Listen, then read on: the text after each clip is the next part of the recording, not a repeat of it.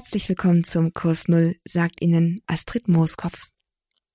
Die Liebe sagt Geh. So der Titel des Vortrags von Mary Healy, den sie auf dem 53. Internationalen Eucharistischen Kongress in Budapest gehalten hat. Ein Vortrag, bei dem es um die Begegnung mit Christus in der Eucharistie geht und um die missionarische Kraft, die aus dieser Begegnung erwächst. Ein Thema erwächst. Ein wichtiges Thema, denn allenthalben fragen wir uns ja in der katholischen Kirche, wie können wir den Glauben wieder lebendig verbreiten und anziehend leben? Mary Healy sagt, durch die Begegnung mit Jesus Christus. Und das geschieht natürlich in besonderer Weise im Sakrament der Eucharistie. Mary Healy war eine von den zahlreichen Referentinnen, die in Budapest eingeladen waren. Sie stammt aus Detroit, sie ist dort Professorin für Neues und Altes Testament und darüber hinaus ist sie aber auch eine bekannte und geschätzte Rednerin zu verschiedenen Themen des Glaubens, geistliches Leben überhaupt, auch Heilung fällt darunter und nicht zu vergessen natürlich das Thema Evangelisation. Sie ist außerdem die Herausgeberin zahlreicher Werke und unter anderem zur Theologie des Leibes nach Johannes Paul II. und auch verschiedene Werke zum Thema Heilung Außerdem ist sie eine der ersten Frauen, die Papst Franziskus 2014 in die päpstliche Bibelkommission berufen hat. Soweit mal nur einige Fakten zu Mary Healy, unserer heutigen Rednerin und Referentin im Kurs Null. Wir hören einen Vortrag jetzt von ihr zu dem Thema Die Liebe sagt Geh, der aufgezeichnet worden ist auf dem 53. Internationalen Eucharistischen Kongress in Budapest. Good afternoon. Praise be Jesus Christ. Schönen Tag, grüß Gott hier.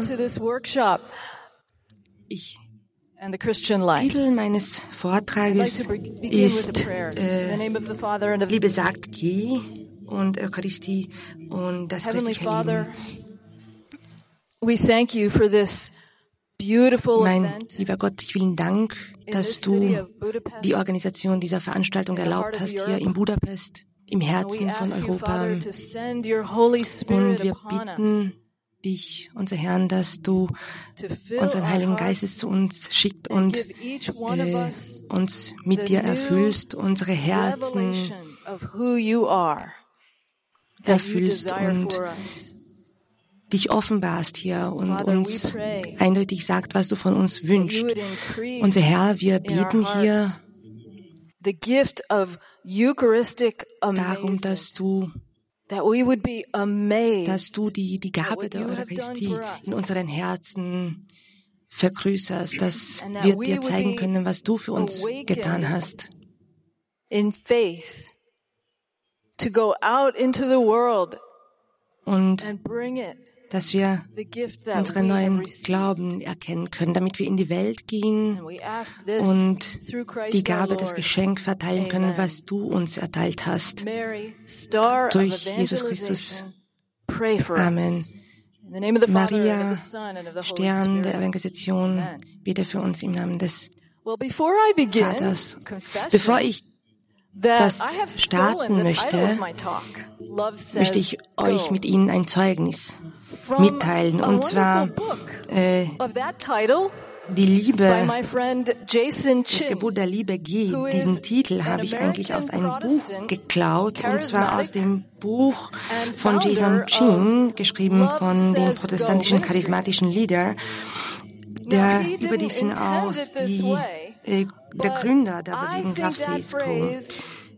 Er hat es nicht absichtlich so gemacht, aber ich glaube, dass äh, dieser, dieser kurze Satz fasst ganz gut das ganze Ziel der Eucharistie zusammen. Das Wort Messe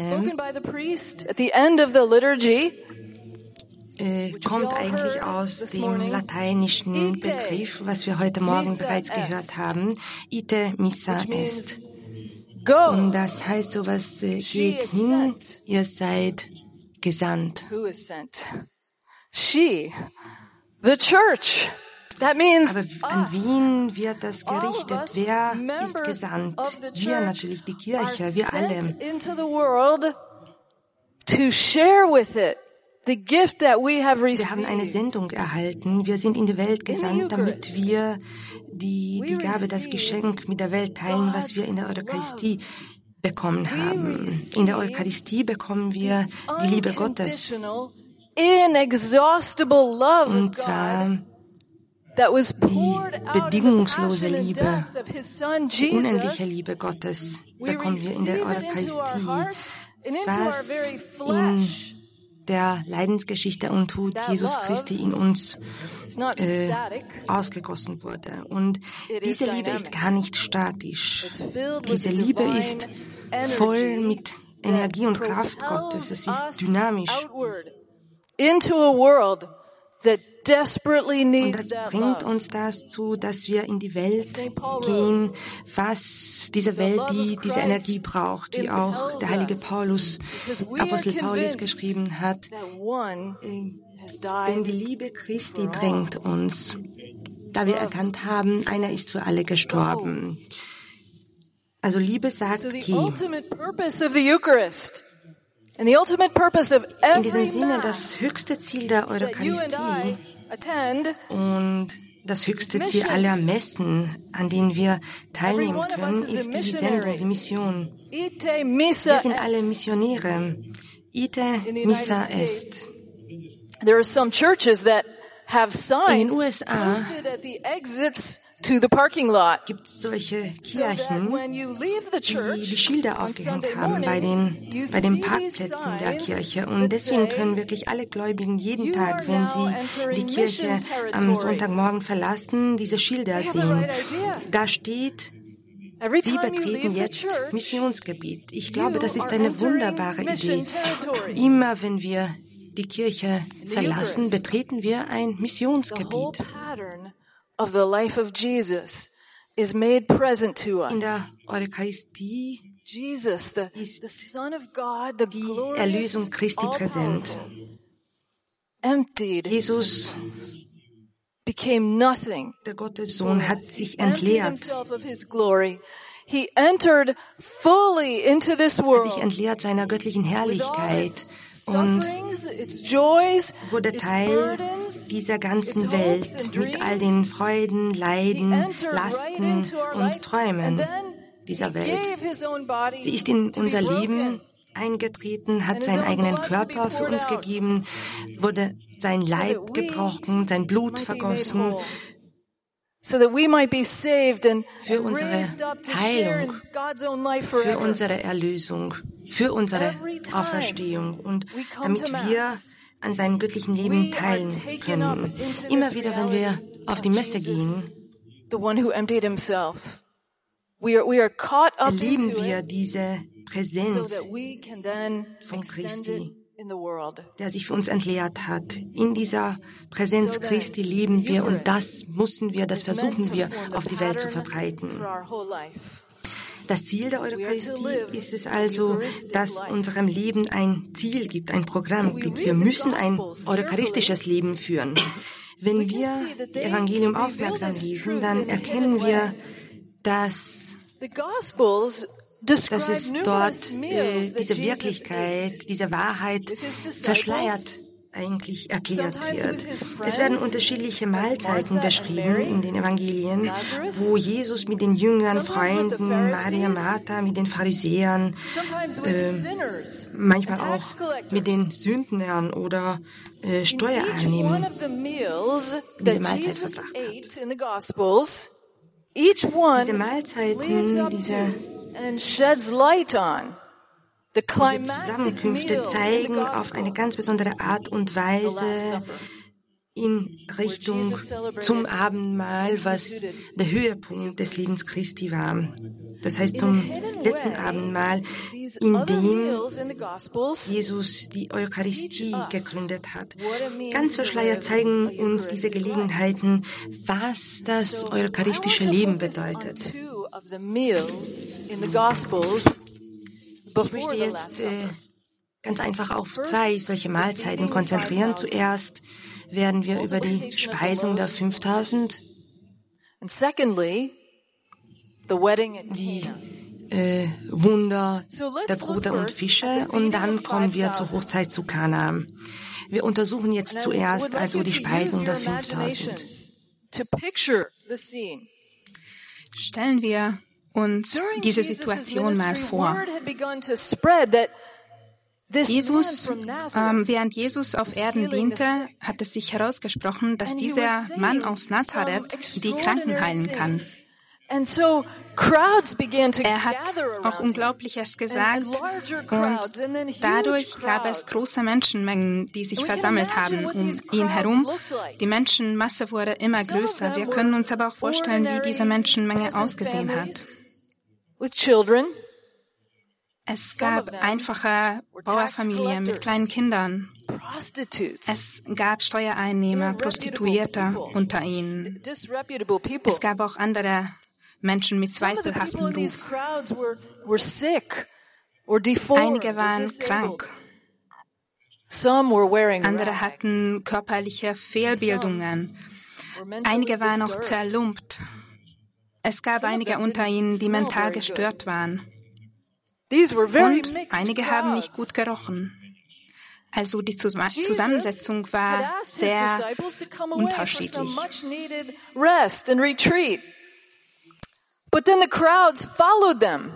Jesus wollte, mit seinen, wollte sich mit seinen Jüngern zurückziehen, um ein bisschen sich auszuruhen. Aber als er diese große Menschenmenge gesehen hat, when Jesus saw the crowds, he was annoyed. Also ähm, die Schrift stellt die Frage, ob Jesus verärgert war oder nicht, als er die Menschenmenge gesehen hat. War er das? Nein, das war er nicht. Er hätte sich zwar ausruhen wollen, aber als er die Menschen gesehen hat, da hatte er Mitleid mit ihnen. Denn sie waren wie Schafe, die keinen Hirten haben. Jesus was he had his stomach churned with Jesus hat ähm, auf ihren Bedürfnis reagiert, bis in seine Eingeweide wurde er von ihnen berührt.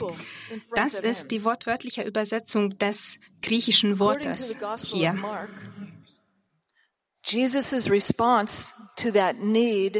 Mark besagt, dass die Antwort Jesu auf diesen Bedürfnis war, dass er den Menschen vieles gelehrt hat.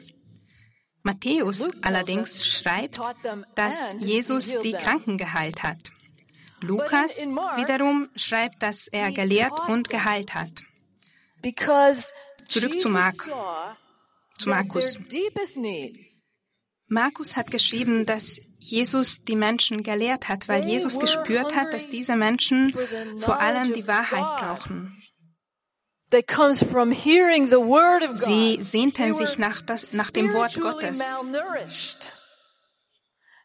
Und diese dieser Wunsch konnte erfüllt werden, indem sie sich das Wort Gottes anhören. Also sie waren geistig unterernährt. Amos, der Prophet Amos hat schon gesagt, da schicke ich Hunger ins Land, das Worte des Herrn zu hören. Das Volk war also hungrig, wollte das Wort Jesus und die frohe Botschaft Jesu hören. Das Volk wollte hören, dass die Sünden vergeben werden und dass es ein Reich geben wird, das in Jesu verkörpert wird. Auch heute ist das der Fall. Es gibt so viele Menschen um uns herum, die nach Gott hungern. Vielleicht schauen die Menschen auf der Straße reich und erfolgreich an.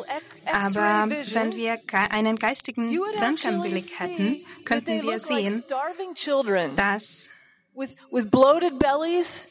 diese Menschen aufgeblasene Bäuche haben, aber Arme und Beine wie Stöcke. Sie sind so wie Kinder, die hungern. Sie haben so einen großen Hunger in sich. Sie hungern das Wort Gottes. Das trifft auch auf viele Katholiken zu, die regelmäßig zu Messer gehen, denn sie kennen die Person nicht, die sie zu sich nehmen bei der heiligen Kommunion. Sie hungern nach Gott und danach, dass sie Gott kennenlernen können. So nach diesem langen Tag, an dem Jesus diesen tiefen seelischen Hunger gestillt hat, haben die Jünger sich entschlossen, Jesus zu unterstützen und in den praktisch, praktischen Angelegenheiten ihm ein bisschen zu helfen. Sie dachten wahrscheinlich, dass er so spirituell war. Ähm, er ist ja aus den Wolken gekommen. Er hat vielleicht nicht so viel praktisches Denken. Sie haben ihm also vorgeschlagen, der Ort ist abgelegen und es ist schon spät geworden. Schickt die Menschen weg, damit sie in die umliegenden Gehöfte und Dörfer gehen und sich etwas zu essen kaufen können. Das heißt eigentlich, dass die Schafe für sich selber sorgen sollten. Das war ihre Nachricht, ihre Botschaft. Als ob sie irgendwas bekommen könnten, indem sie Gott verlassen, was sie von Gott, von Jesus nicht hätten bekommen können. Das ist es kommt sehr häufig in der Bibel vor, dass die Jünger nicht wirklich verstehen, was eigentlich passiert. Die Antwort Jesu war einfach gebt ihr ihnen zu essen. Gebt ihr ihnen zu essen. Die Jünger waren geschockt. Sollen wir weggehen? Erwartest du von uns, dass wir dass wir unsere Einnahmen ähm, ausgeben, um dem Volk Brot zu kaufen und es den Menschen zu geben. Erwartest du das von uns? Sie waren also ein bisschen sarkastisch auch. Ein bisschen verspotterisch haben sie reagiert. Jesus hat allerdings gewusst, dass das eine große Lehre für sie sein wird, wenn sie später als Apostel dieses Wissen gebrauchen können. Und für uns also bedeutet das das Gleiche. Wie oft denken wir, dass wir nicht alles haben, um die Bedürfnisse der Menschen um uns herum zu befriedigen? Ihr Hunger nach dem Evangelium, ihren seelischen Hunger.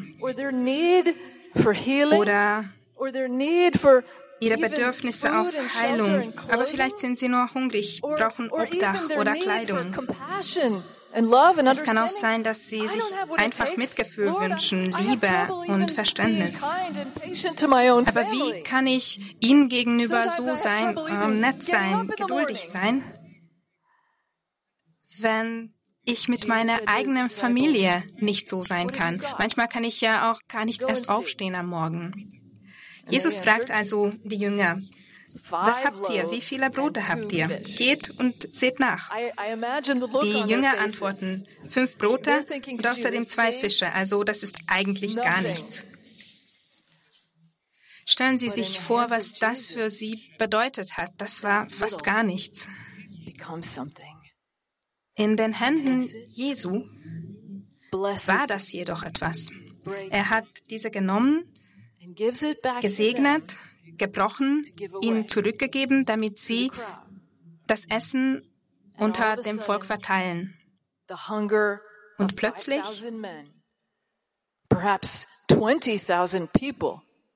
Plötzlich hat das Essen für 5000 Männer gereicht, vielleicht auch für 20.000 Menschen insgesamt.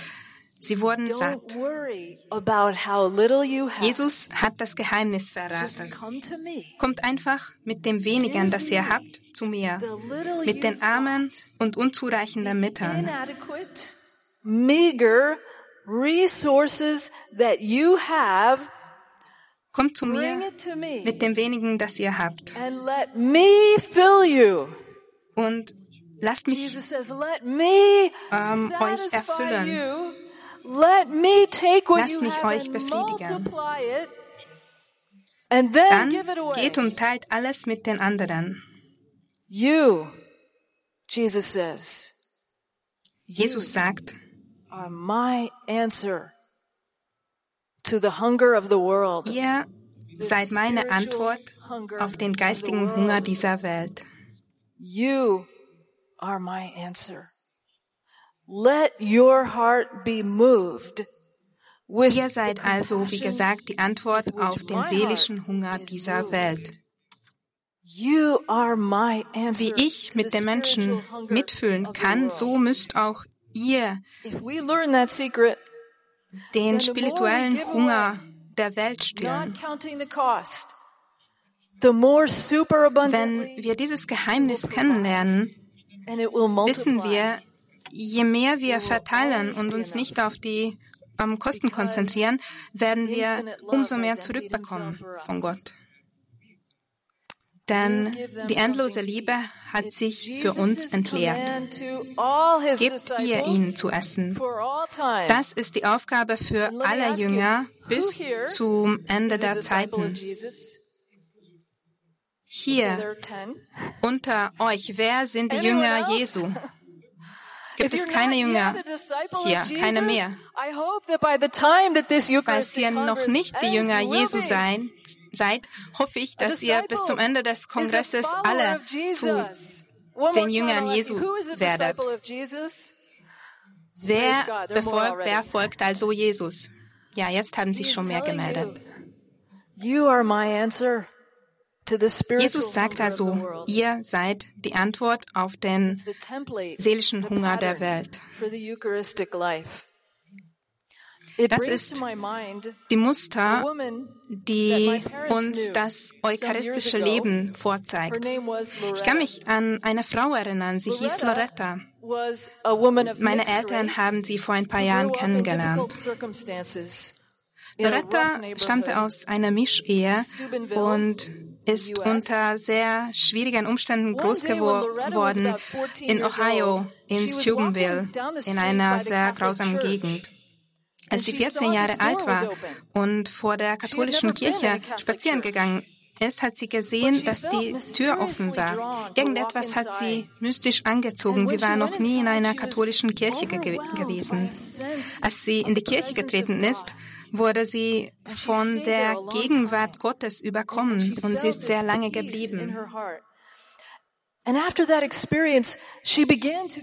Danach hat sie Frieden empfunden im Herzen und sie ist regelmäßig in die Kirche gegangen. Ihre Familie war zwar nicht katholisch, sie war noch nicht gläubig. Loretta hat sich allerdings mit 14 alleine dafür entschieden, katholisch zu sein.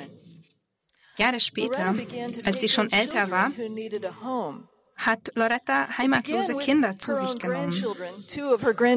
Zuerst zwei ihrer Enkelkinder, die obdachlos waren, danach einen jungen ähm, Junge, der, den sie von der Straße gerettet hat, als er von seiner Mutter misshandelt wurde. Danach kamen noch andere hinzu. Und es war eindeutig, dass die Kinder, die mit Loretta zusammengelebt haben, sich prächtig entwickelt haben. Sie war zwar streng, aber die Kinder haben gewusst, dass sie geliebt werden. Auch das Jugendamt und die Polizei hat verschiedene vernachlässigte, verlassene oder misshandelte Kinder zu ihr geschickt.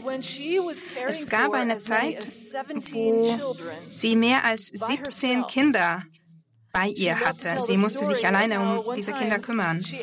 Sie hat es gemocht, die Geschichte zu erzählen, dass einmal sie insgesamt neun Kinder gleichzeitig ans Töpfen gewöhnen musste.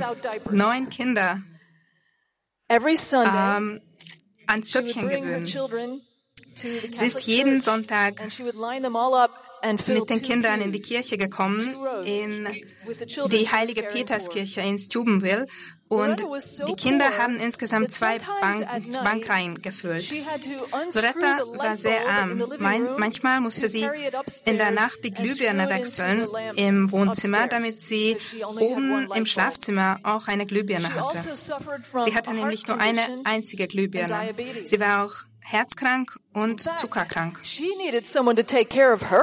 Eigentlich war es sie, die eine Person brauchte, die sich um sie kümmerte. Dennoch konnte sie irgendwie diese Kinder füttern, sie bekleiden, sie großziehen.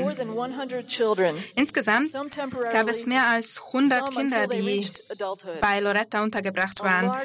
Einige sind nur temporär geblieben, andere bis zum Erwachsenenalter und sehr viele sind gut ausgebildete, gut situierte Erwachsene geworden. Loretta ist vor fünf Jahren gestorben.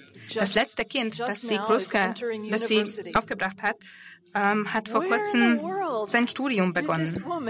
Wo hat Loretta die Quelle gefunden, mit deren Hilfe sie sich für so viele Kinder einsetzen konnte, obwohl sie fast gar nichts hatte?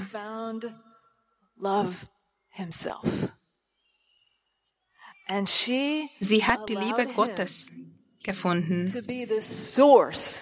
Und sie hat sich von dieser Liebe füllen lassen, von dieser Liebe befriedigen lassen und erneut füllen lassen. And satisfied and replenished by him, she gave Jesus all. Sie wurde wieder und wieder aufgefüllt von dieser Liebe. Die Liebe ist einfach nicht ausgegangen. Jesus gibt ihr ihnen zu essen.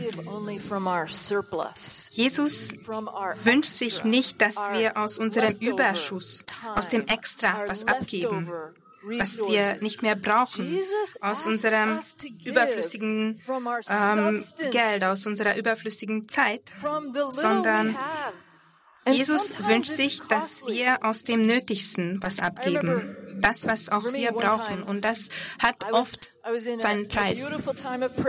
Einmal in einem intimen Augenblick vor dem allerheiligsten Sakrament hatte ich das Gefühl, dass ich Jesus sagen muss, dass ich ihn so liebe, dass ich mich am liebsten in Zucker zerfetzen lassen würde für ihn. Menschen, die verliebt sind, sagen ab und zu verrückte Dinge. Ich habe das Ganze auch kurz darauf vergessen. Jahre später war ich allerdings die Führerin einer Laiengemeinschaft. Ich hatte das Gefühl, dass ich einfach zerrissen werde, dass die Beschwerden endlos sind, dass die Bedürfnisse, die Ansprüche endlos sind. Ich war frustriert und habe eines Tages gebeten, Gott, ich habe das Gefühl, dass ich in Stücke zerfetzt werde. Sofort ist mir das Gebet von ein paar Jahren zuvor eingefallen. Ich habe gesagt, danke, danke schön, Gott. Ich habe eingesehen, dass wenn ich diesen Bedürfnissen aus meiner eigenen Kraft entsprechen will, dann werde ich einen Burnout erleiden, dann werde ich nur frustrierter. Aber wenn ich Gott an den ersten Platz setzen würde, wenn er meine erste Liebe wäre, wenn ich ihn im Auge behalten würde, dann könnte ich ihm meine Brotleibe, meine Fische geben und er würde dafür sorgen, dass diese nie ausgehen. Und das gilt für uns natürlich auch. Jetzt kommen wir zur nächsten Speisung. Da haben wir die Hochzeit zu Kana. Points to the Eucharist in a hidden way. Diese Geschichte bezieht sich auch auf die eucharistische Liebe und auf das eucharistische Leben auf eine ganz versteckte Art und Weise. Und zwar Mutter Jesus hat erkannt, dass die Gastgeber kein Wein mehr hatten. Der Wein ging aus. Und man muss wissen, dass die alten jüdischen Hochzeiten dauerten eine ganze Woche. Und das hätte natürlich die Feier ganz zurückhalten, wenn in der Mitte des Woche kein Wein mehr gab. Und Wein symbolisiert nämlich dieses Surplus und äh, die Feuer, die Freude. Und natürlich bedient der Gastgeber nie mit Wasser und mit Brot. Man braucht Wein zum Feiern, aber man hatte keinen Wein dabei. Und äh, Maria hat äh, mit äh, den weiblichen Instinkten und mütterlichen Instinkten hat natürlich zuerst seinem Sohn darüber gesprochen und hat über diesen Bedarf seinem Sohn, ihrem Sohn gesprochen. Und Jesus hat sie eigentlich abgelehnt. Dann sagt sie, meine Stunde ist noch nicht gekommen. Aber Maria kennt natürlich ihren Sohn sehr gut. Natürlich auch wie die guten jüdischen Mütter, die, die, die jüdische Frauen haben diese Ablehnung. Hier kann niemand Nein sagen. Deswegen wandte sie sich an die Diener und sagte, bitte, was er euch sagt, das tut. Darauf antwortete Jesus, nein, also so eine Ablehnung kann ich jetzt nicht wieder verwerfen. Und deswegen sagte Jesus den Dienern, er musste natürlich äh, gehorsam sein. Er sagte, okay, da könnt ihr diese sechs steinerne Wasserkrüge dort sehen wie es der Reinigungssitte der Juden entsprach. Jede solche Wasserkrüge fasste ungefähr so 100 Liter, die sind riesengroße Krügen. Aber aus der Perspektive der Diener können wir verstehen, dass was, was Jesus sagte, eigentlich keinen Sinn machte, wenn er sagte, füll diese Krüge mit Wasser. Das Problem war damals nicht, dass sie kein Wasser mehr hatten, sondern dass sie keinen Wein dabei hatten. Und Jesus hat damals noch keine Wunder bewirkt. Niemand wusste, dass er eigentlich äh, Wunder bewirken kann. Und das war eine riesengroße Aufgabe für die Diener, weil sie haben gedacht, okay, wir müssen diese, diese Krüge mit Wasser füllen. Die sind groß, die sind schwer. Äh, wir müssen das äh, zum Brunnen schleppen, äh, runterlassen, dann wieder hochziehen, zurück zum Ort äh, der Hochzeit bringen, dann wieder vielleicht noch einmal zum Brunnen spazieren. Das mussten wir vielleicht mehrmals so machen. And they might well have thought to themselves, Und, äh, bestimmt haben die gedacht, ja, was für einen Sinn macht das? Was für eine Zeitverschwendung ist das? Sie hätten auch sagen können, ja, eigentlich halb voll sollte auch reichen. Aber erinnern wir uns ganz kurz, was die, die Dame, was die Frau gesagt hat. Tut alles, was er euch sagt. Und deswegen haben sie die Krüge bis zum Rande gefüllt. Sie haben sich nicht geweigert, sie haben kein Nein gesagt. und das war eigentlich eine Probe. Äh, Jesu hat ihr Glauben und Gehorsamkeit auf die Probe gestellt. und jetzt sagte Jesu zu denen, oh, schöpft jetzt und bringt es dem, der für das Festmahl verantwortlich ist, dem, dem Speisemeister. Also was für eine Idee, Wasser zum Speisemeister. Vielleicht wird er den Scherz nicht ganz verstehen.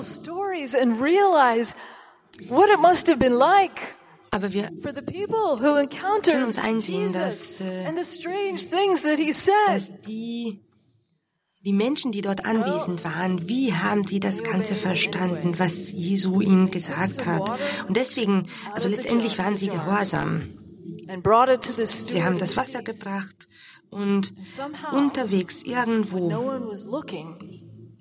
in einem Moment, in dem niemand äh, sich hingeschaut hat, wurde das Wasser in Wein verwandelt. The Lord brought a miracle. Und zwar, wir können sagen, the good wine. Das war eine Antwort auf die Gehorsamkeit, die Antwort Gottes auf ihre Gehorsamkeit. Und das war nicht nur ein Wein, ein irgendwelcher Wein, sondern der gute Wein. Das war der Wein des lieben Gottes, was Jesus, der, der wirkliche bräutige Messias, ihrem Volk gegeben hat. Das ist, was eigentlich die, die geistige Freude bereiten kann as the real bridegroom. The real Jesu hat also als guter Bräutigam sich selber gezeigt. And just like in the miracle die, of the loaves, äh, die das Volk liebt und die mit dem guten Wein das Volk bedient. Und wir haben natürlich auch die Wunder der Brote. Wir, wir bräuchten sehr viel Wein für, fürs Wunder. Sehr viel Wein ist entstanden aus diesem Wunder was filled and satisfied. Wir haben nicht nur so kleine Gläschen Weine verwandelt, sondern alle konnten so viel, wie sie wollten, aus diesem Wein trinken. Das war eigentlich das erste Wunder äh, Gottes und in diesem Sinne hat sich seine Herrlichkeit gezeigt. Und das äh, geht bereits in die Richtung des letzten Abendmahls, als er sein eigenes Blut und seinen eigenen Körper für uns hingegeben hat. Und in diesem Sinne ist es die unerschöpfliche Quelle des göttlichen Lebens. Wie oft sagt uns der Herr, dass wir irgendetwas tun müssen, was eigentlich keinen Sinn macht. Und eigentlich äh, haben wir manchmal das Gefühl, dass, dass diese, diese Aufrufe keinen Sinn machen können. Und so wie auch äh, die Diener das vielleicht gedacht haben, naja, das ist eine Zeitverschwendung, haben wir oder bekommen wir auch ganz oft diese Eingebungen des Heiligen Geistes, nachdem wir das Gefühl haben, wir sollten etwas beachten, aber das passt nicht in unseren Projekten rein. Das gilt als Zeitverschwendung. Und in diesen Momenten sollen wir den Aufruf des Muttergottes nicht vergessen. Was er euch sagt, das tut. Äh, vielleicht ist es ein Hinweis darauf, dass wir was ganz Einfaches tun müssen. Zum Beispiel eine Cousine anrufen, mit dem du seit fünf Jahren nicht mehr gesprochen hast. Oder ähm, sich uns einer Person zuwenden, die in der Haltestelle wartet. Wir sollten mit ihm anfangen zu reden, weil er einsam ist und er sollte die Liebe Gottes zu uns, zu ihm fühlen und erhören. Oder vielleicht sagt uns der Heilige Geist, frag mal die Frau, die gekrümmt vor Schmerzen dasteht, ob wir zusammen für ihre Heilung beten dürfen Meine liebe Freunde, things to us, and He is speaking these kinds of things to us if only we will listen. kommuniziert mit uns durch den Heiligen Geist und sagt uns durch den Heiligen Geist. Und wenn wir gehorsam sind, dann wird Jesus das Wasser unserer Gehorsamkeit, Gehorsamkeit in, äh, in Wein des des Lieben und der Liebe Gottes verwandeln. Ein gutes Beispiel dafür ist ein, ein Freund von mir, Tim Green. Er hat als, als Rechtsanwalt gearbeitet. Er hat eine sehr gute Position bei Ford Motor Company. 20 äh, Jahre lang litt Tim an Gehirntumor und er musste auch ziemlich viele Chemotherapie, chemiotherapeutische Behandlung ertragen.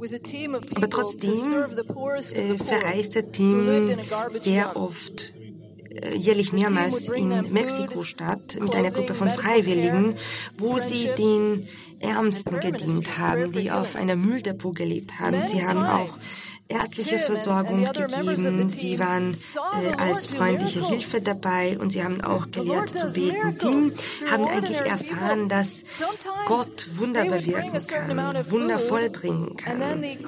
Manchmal auch durch ganz einfache Sachen. Äh, bigger than they expected and they would realize they didn't have enough food die Menge, die Menschenmenge, was war viel größer manchmal, als sie das erwartet haben. Und sie hatten äh, nicht genug Essen, kein genug äh, Essen dabei. Und äh, der Herr war da und er hat äh, das Essen vermehrt. Manchmal ist auch geschehen, dass sie Reis den Menschen gegeben haben, dass sie Reis verteilt haben und sie haben wieder die Menschenmenge gezählt und der Reis reichte nicht aus. Sie haben angefangen zu beten, äh, sie haben angefangen, diese Schachtel zu verteilen und äh, die letzte Person, die äh, in der Schlange stand, hat immer noch genug Reis bekommen. Das ist auch ein, ein Wunder. Und eine Vermehrung des, des Essens. Deswegen müssen wir auf die Stimme des Heiligen Geistes hören. Einmal in den äh, USA hat Tim äh, seiner Frau eine Blume gekauft und sie hat angefangen, äh, mit der Frau im Geschäft äh, zu, zu sprechen, zu reden. Und diese Frau hat ihm erzählt, dass äh, sie schrecklichen Kopfweh hat. Also sie hatte wirklich einen Kopfweh seit vielen Monaten. Sie ist gefallen und sie hat den Kopf auf den Boden geschlagen. Also sie hatte eine Gehirnerschütterung. Und ähm, ja, wegen diesem Unfall hatte sie auch eine ganz ernste Augenschädigung. Während sie das erzählt hat, hatte Tim die, die Stimme des Heiligen Geistes gehört und gespürt. Und sie hat der Frau gesagt, äh, ob sie zusammen für ihre Heilung beten können. Das war ein Risiko, das sie eingenommen haben. Manchmal müssen wir solche Risiken eingehen.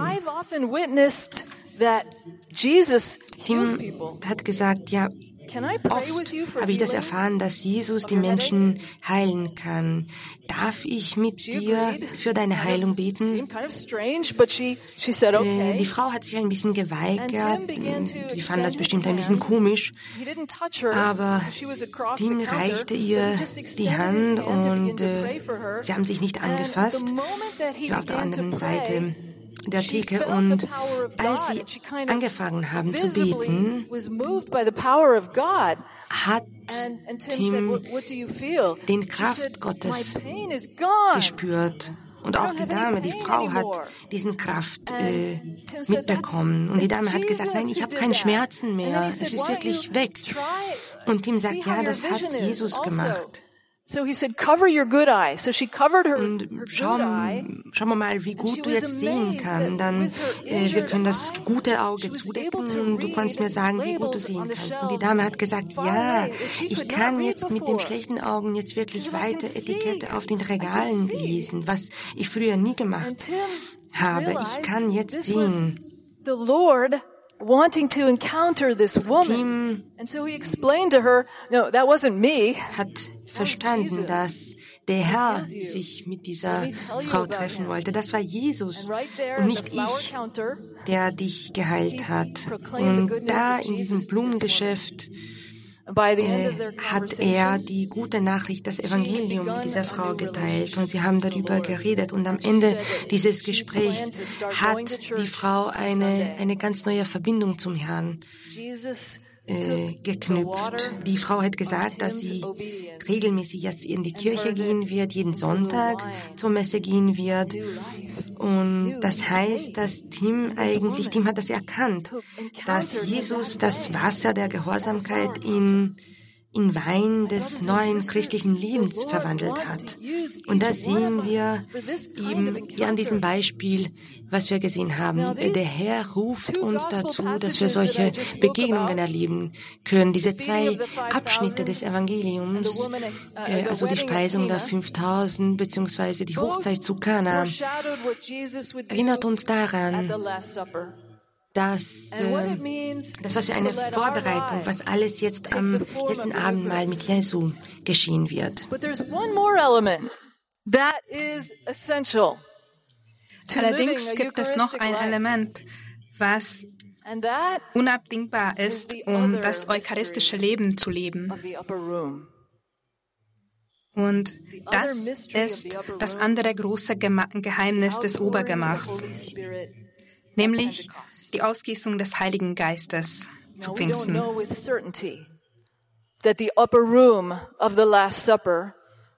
sind uns nicht sicher, ob das Obergemach beim letzten Abendmahl das gleiche war wie das Obergemach, in dem, sie die, in dem sich die Jünger versammelt haben, als der Heilige Geist ausgegossen wurde zu Pfingsten. Aber es kann gut möglich sein.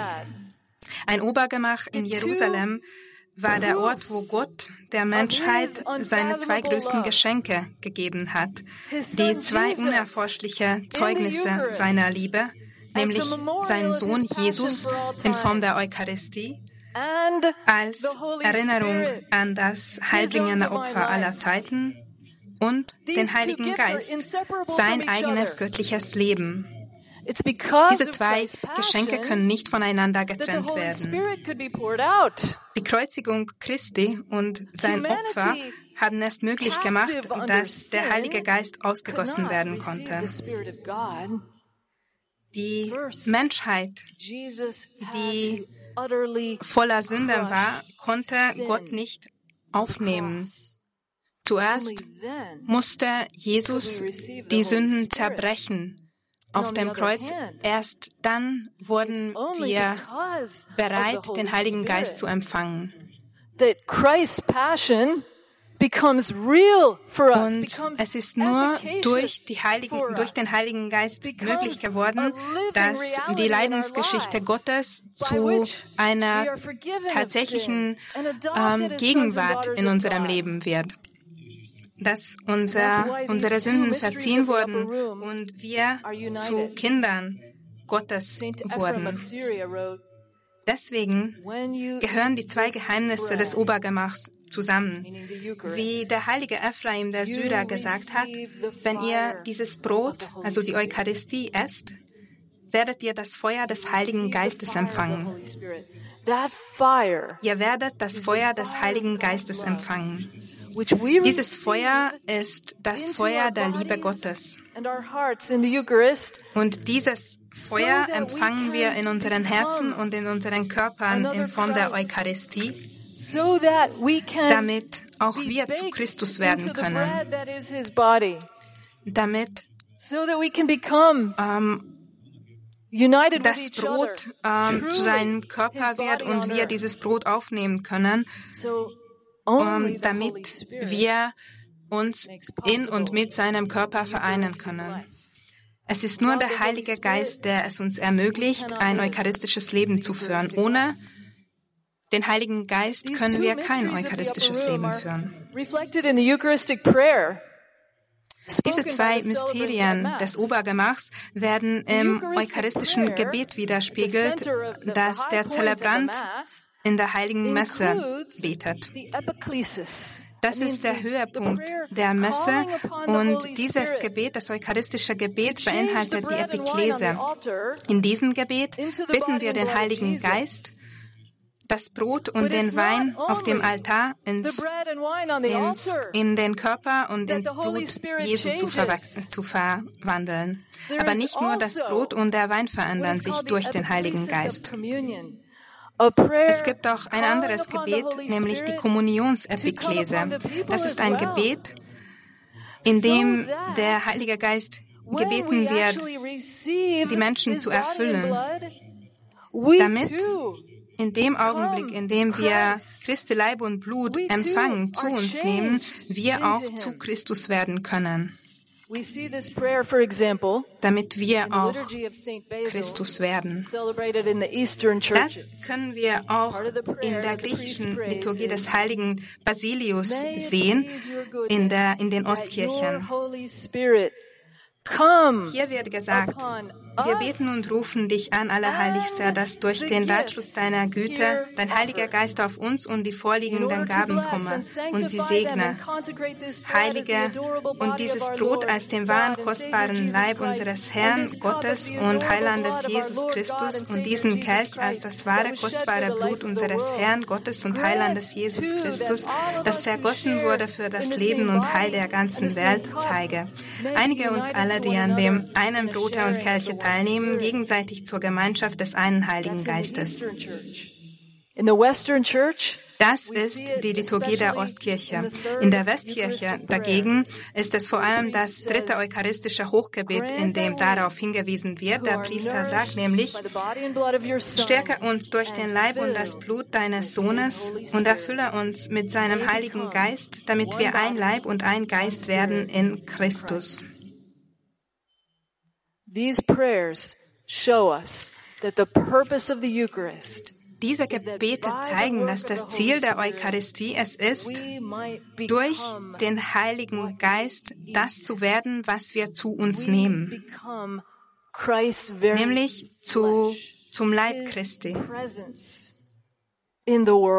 Wir werden zu seiner Präsenz in und auf der Welt, wir werden zu ihm, zu seiner Präsenz ineinander und für andere. Ein weiteres Beispiel. Ein, ist ein anderer Mann, der dieses Mysterium auch tatsächlich erlebt hat. Er war Andrea Santoro, ein italienischer Missionar in der Türkei. 2006, als er in seiner Kirche gebetet hat, wurde er von einem jungen muslimischen Fanatiker ermordet. Kurz vor seinem Tod, ein paar Tage vor seinem Tod, hat Vater Andrea einen Brief verfasst und darin steht Folgendes. Ich bin hier unter diesen Menschen, um unter diesen Menschen zu leben und Jesus zu ermöglichen, dasselbe zu tun, indem ich ihm meinen Körper leihe. Nur wenn man sein eigenes Fleisch opfert, ist man für das Heil Gottes bereit. Man muss das Böse in der Welt ertragen und den Schmerz teilen, indem man es in sein eigenes Fleisch aufnimmt, so wie Jesus es getan hat. Was für eine schöne Art dies ist, um das eucharistische Leben auszudrücken. Ein paar Tage vor seiner Ermordung hat er das gesagt unseren Körper Jesus leihen. Wir können jeden Morgen zu Jesus sagen, Jesus hier, meine Arme, meine Hände, meine Augen, mein Lächeln, ich bin hier, mein Körper ist hier für dich, nimm meinen Körper und benutze meinen Körper, damit du in der Welt und auf der Welt präsent sein kannst. Wenn wir dazu bereit sind, genauso wie Vater Andrea, dann wird Jesus die Heilung, die Verzeihung und die Seligkeit in die Welt bringen können. Das heißt auch, dass wir den Endpreis bezahlen, wenn es nötig wird, dass unser Blut für Jesus vergossen wird. Das ist die vollkommene Erfüllung des eucharistischen Lebens, wie das der heilige Ignatius von Antiochien auch gedacht hat im zweiten Jahrhundert. Als er den Märtyrtod erlitten musste in einer römischen Arena, hat er geschrieben, Brotkorn Gottes bin ich, und durch die Zähne der Tiere werde ich gemahlen, damit ich als reines Brot Christi erfunden werde. Die Liebe zu mir selbst ist gekreuzigt worden und kein Feuer bleibt mehr in mir, um irgendetwas Irdisches zu lieben. Doch ein lebendiges Wasser sprudelt auf in mir und sagt zu mir von innen, komm zum Vater. On his way to martyrdom, just a, a few weeks before he died, ein paar Wochen zuvor, vor seinem Tod, hat er seinen Wunsch ausgedrückt, dass er seinen Körper für Jesus opfert. Meine Freunde, was ist das Ziel unseres irdischen Lebens? Unser Leben ist sehr kurz. Wir wissen nie, wie viel Zeit wir noch haben. Die meisten von uns haben wahrscheinlich noch viele Jahre vor sich einige vielleicht nur Wochen oder Tage. Verglichen mit der Ewigkeit ist unser Leben extrem kurz. Aber was ist unser Ziel?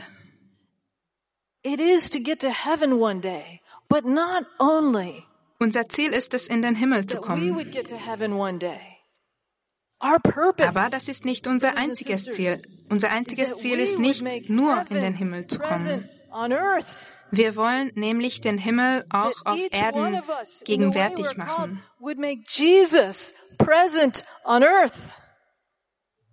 Wir wollen alle dazu beitragen, dass Jesus auf Erden präsent ist, denn wo Jesus ist, da ist auch der Himmel. Was für ein Privileg das ist, das wir von Gott bekommen haben. Als er auf dem letzten Abendmahl gesagt hat, tu dies zu meinem Gedächtnis.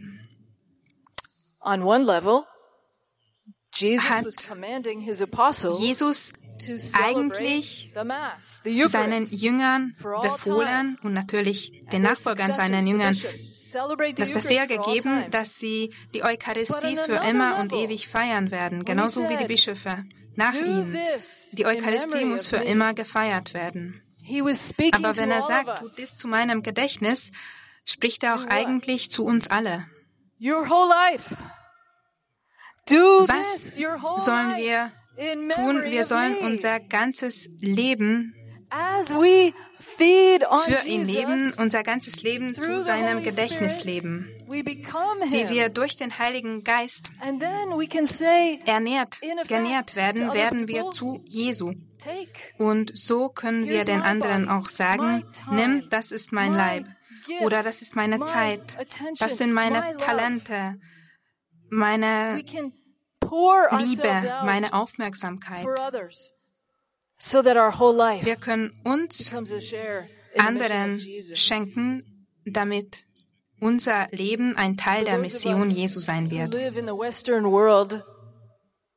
Für diejenigen, die im, in der westlichen Welt leben oder hier in Mitteleuropa, oder in den Vereinigten Staaten, wo ich herkomme. Ist der Bedarf der Menschen, das Evangelium zu hören, viel größer als je zuvor, als je zuvor in der Geschichte des Evangeliums. Die Säkularisation war noch nie so groß und die Ablehnung des Evangeliums. Und des Einzigen, der uns tatsächlich Leben schenken kann, war noch nie so groß. Es gab noch nie so viele Menschen, die zwar vielleicht getauft wurden, aber Gott gar nicht kennengelernt haben, die sich von Gott ähm, abgewandt haben, die sich von der Kirche distanziert haben die seelisch arm sind, die seelisch weise sind, die nicht wissen, was sie tun, woher sie kommen und wohin sie auf dem Weg sind oder was der Sinn des Lebens ist.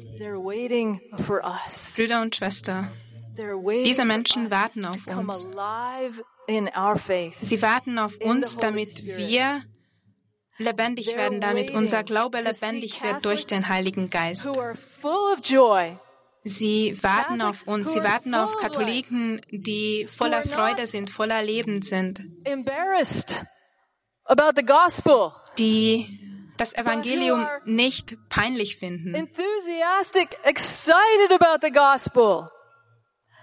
sondern die enthusiastisch sind, sondern die froh sind darüber und die es auch wagen, Risiko einzugehen, um das Evangelium mit anderen zu teilen be an upper room experience.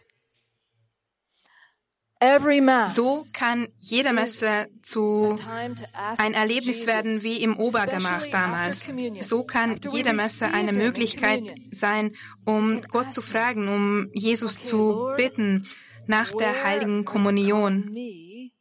Ihn einfach zu fragen, wohin er uns senden möchte, wo wir an dem Tag den Himmel auf Erden präsent machen sollten. Wo sollten wir den spirituellen Hunger der Menschheit stillen? Zeige uns das, Gott. Zeige uns, wo wir verzeihen sollten, wo wir die Wahrheit aufzeigen sollten, wo geheilt werden soll. And let the words of the mother wir können Gott bei jeder heiligen Kommunion darum bitten.